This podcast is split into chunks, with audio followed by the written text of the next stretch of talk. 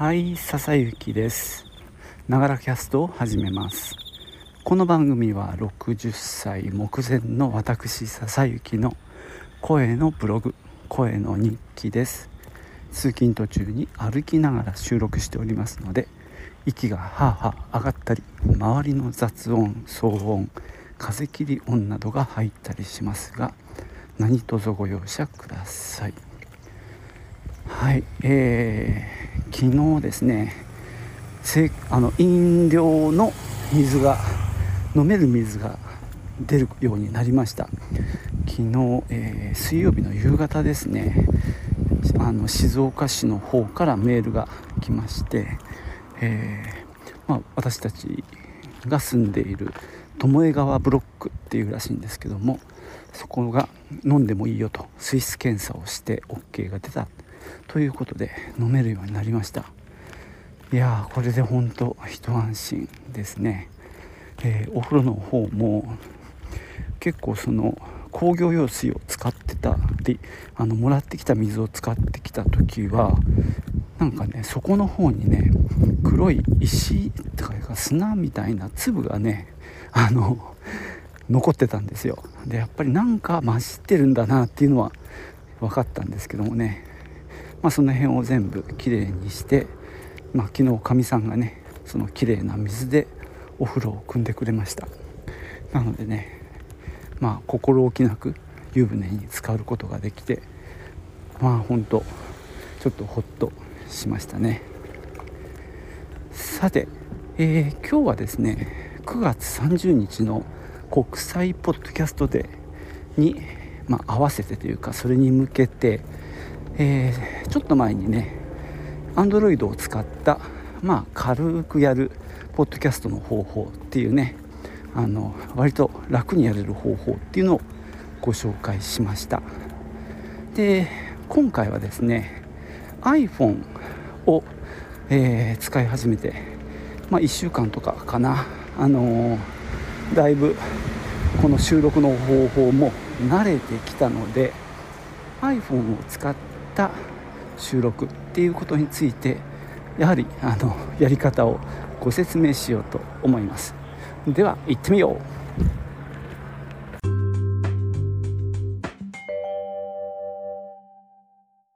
えー、まずですね収録方法。あのハードウェアは iPhone SE 第3世代のみでマイクも特に使わず電話をかけて話してるスタイルでの収録をこの今もやっております。なので iPhone があれば大丈夫、えー、次にですね、えー、収録するアプリなんですが、えー、結局のところですね Android で使っていた Lexis オーディオエディターというねフリーソフトを使っております。まあね Android で使い慣れていたのでもう iPhone 版があるっていうのが分かったのでまあ、すぐに入れて使い始めました、まあ、これはねあの何度も紹介してますけど、まあ、当然前後のカットとか途中のカットもできるしあとまあ音量調整がねあのできるのが僕にとっては魅力で、まあ、こんな歩きながら収録してるんで何ていうのかな結構音量がばらつくんですよね。で僕もこうやって喋ってる音声も周りが静かだとなんかちっちゃい声になっちゃうし周りがうるさいと大きい声になっちゃうってこともあって、えー、音量がちっちゃい時はちょっとあのあの大きくしてで大きすぎる時はちっちゃくしてっていうのを、まあ、コンプレッサーっていうねエフェクトをかけて、まあ、あのやっているのでそれも、えー、レクシスオーディオエディターはもともと持ってるのでその辺りがね非常に使いやすいソフトですね。なのでこれをまたもや使っています。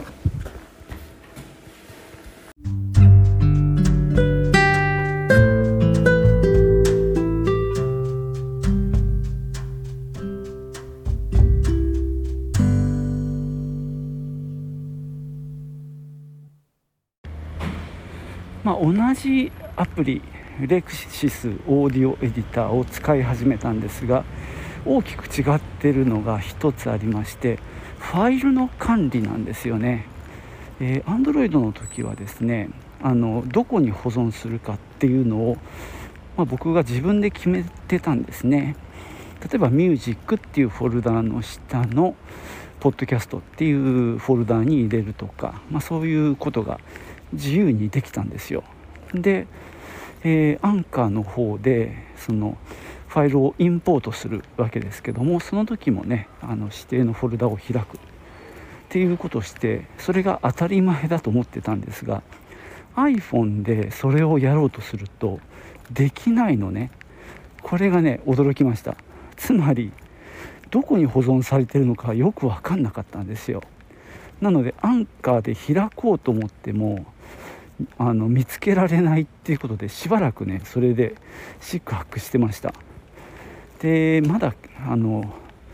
わからないです。なんか本当はやり方があって僕が知らないだけなのかもしくはもう根本的にそういうことができないものなのかそういう OS なのかもしかしたらそうかもしれないなとも思いますけどね。で結局ですねあのレクシスオーディオエディターでまあちゃんとしたファイルを作りました。まあ1回目録音直後は一度あのファイル消えちゃうと心配なんでとりあえず保存しますよね。でその後音量調整なんかをしてこれで使えるってレベルになった時にちょっと名前を変更してまあ1番から5番までのまあ枝番を振ってく、まあ、それで1回保存し直します、まあ、上書きというよりは別名で保存ですね。で別名で保存した後えー、レクシスオーディオエディターの、まあ、メニューの中に下の方にシェアっていうのがあるんですよ。でシェアを押すとまあこう SNS 的なものも出てくるんですけどその中からですねアンカーを選ぶことができるんですね。なのでそこでアンカーを選ぶとアンカーが立ち上がってそのファイルがインポートされます。これが自動的に始まりますね。なのでなんだろう。今まではファイルを5つ作ってそれをアンカーからまあ順番に機械的に読み込んでったんですが今後はですね、えー、オーディオエディターの方で開いたファイルをシェアする。また次のファイルを開いてシェアするみたいなこう1回ファイルを開くっていう作業がちょっと増えちゃいましたけどね。ただまあねこれができないと全くお話にならないのでまあそれはそれでねやり方があったので良かったかなと思ってます。そんなわけでねえー、っとアンカーに渡す方法でした。あとですね、えー、もう一個大きな違いはその Android で録音する時は録音のレベルまあ原因と言っていいと思うんですけどを、えっと、結構上に上げてたんですよ。15っていう数字が僕の中では標準でそこまでぐわーっと持ち上げるんですね。そのフェーダーというかそのスライダーを。だからもう真ん中よりももうちょっと右に来るぐらいまで持ち上げないと音量があの取れなかったんですよ。ところがですね iPhone の場合最初その辺でやってたらもう音が割れまくってどんどんどんどん下げてって結果的にねゼロでもいいということが分かりました。つまり何もしなくてもまあまあの音量で取れてます。これはなんか嬉しいですね。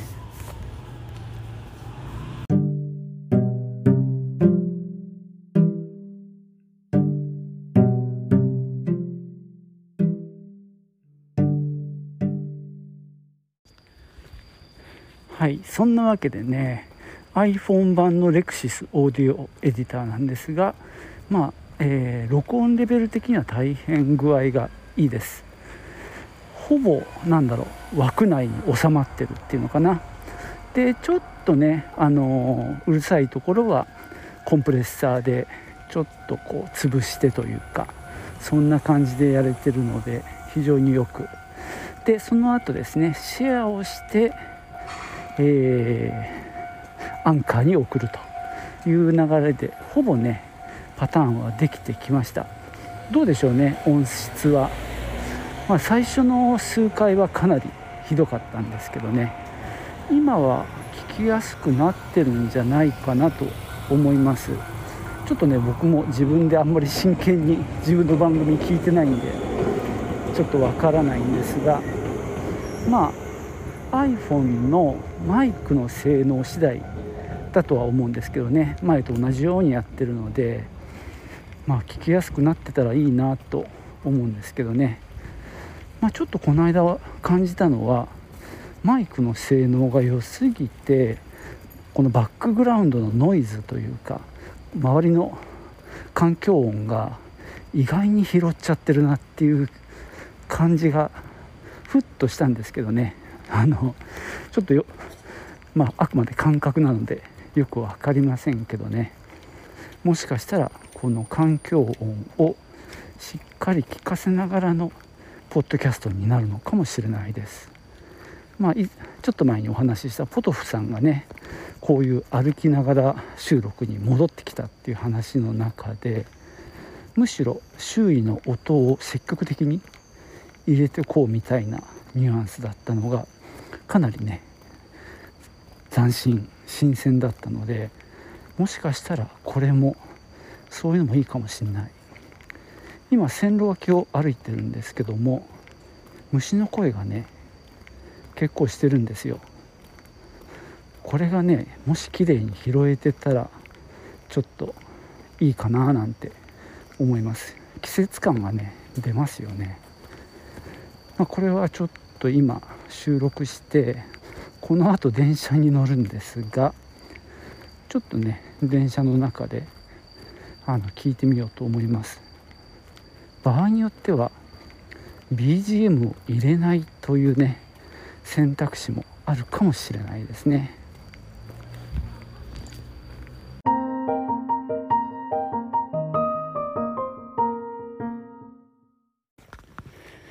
はいそんなわけでね今日は iPhone を使った、まあ、簡単なポッドキャストの、えー、録音配信の仕方っていうのをお話ししてきました。まあレクシスオーディオエディターというねあの録音編集アプリを使うことで Android 版とほぼ同じ内容になってしまいましたがね、まあ、ご容赦ください、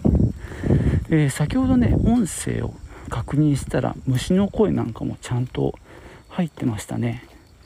なので今回は急遽、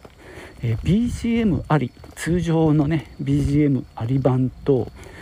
BGM なしの、え2つのバージョンを作ってみることにしました。まああのエピソードのああれセグメントっていうのかな、えー、5つの塊があるんですけどもあの BGM なし版は間に短いジングルを入れようと思います。内容はね全く同じになりますのでまあどちらかをお聴きいただければ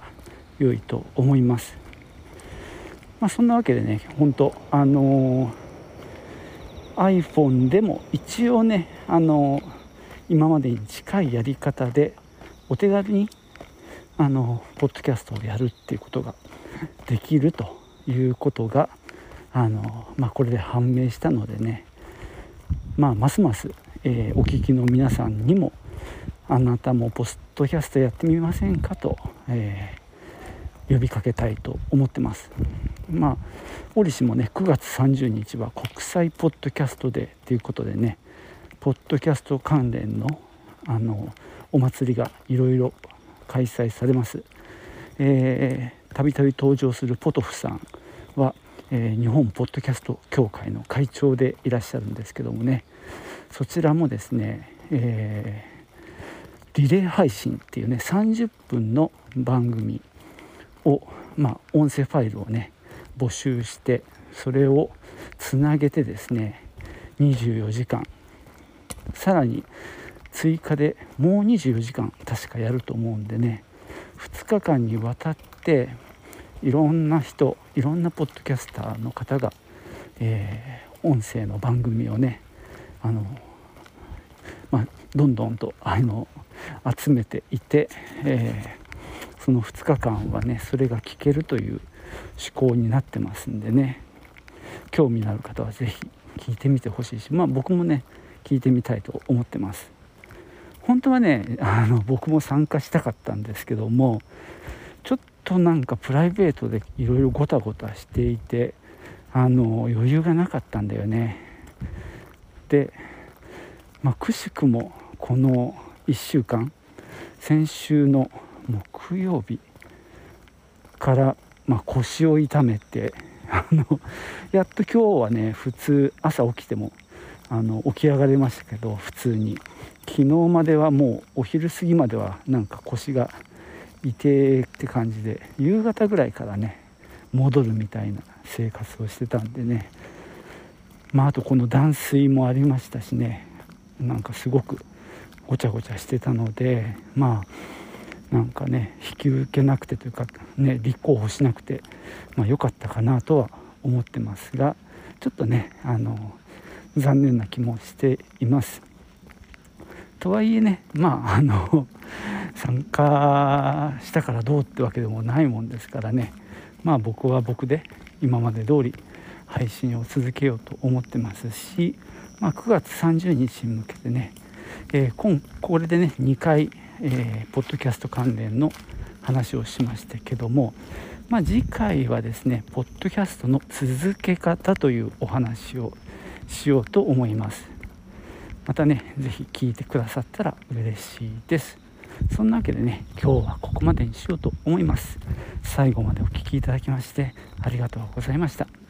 ではまたね。チュース。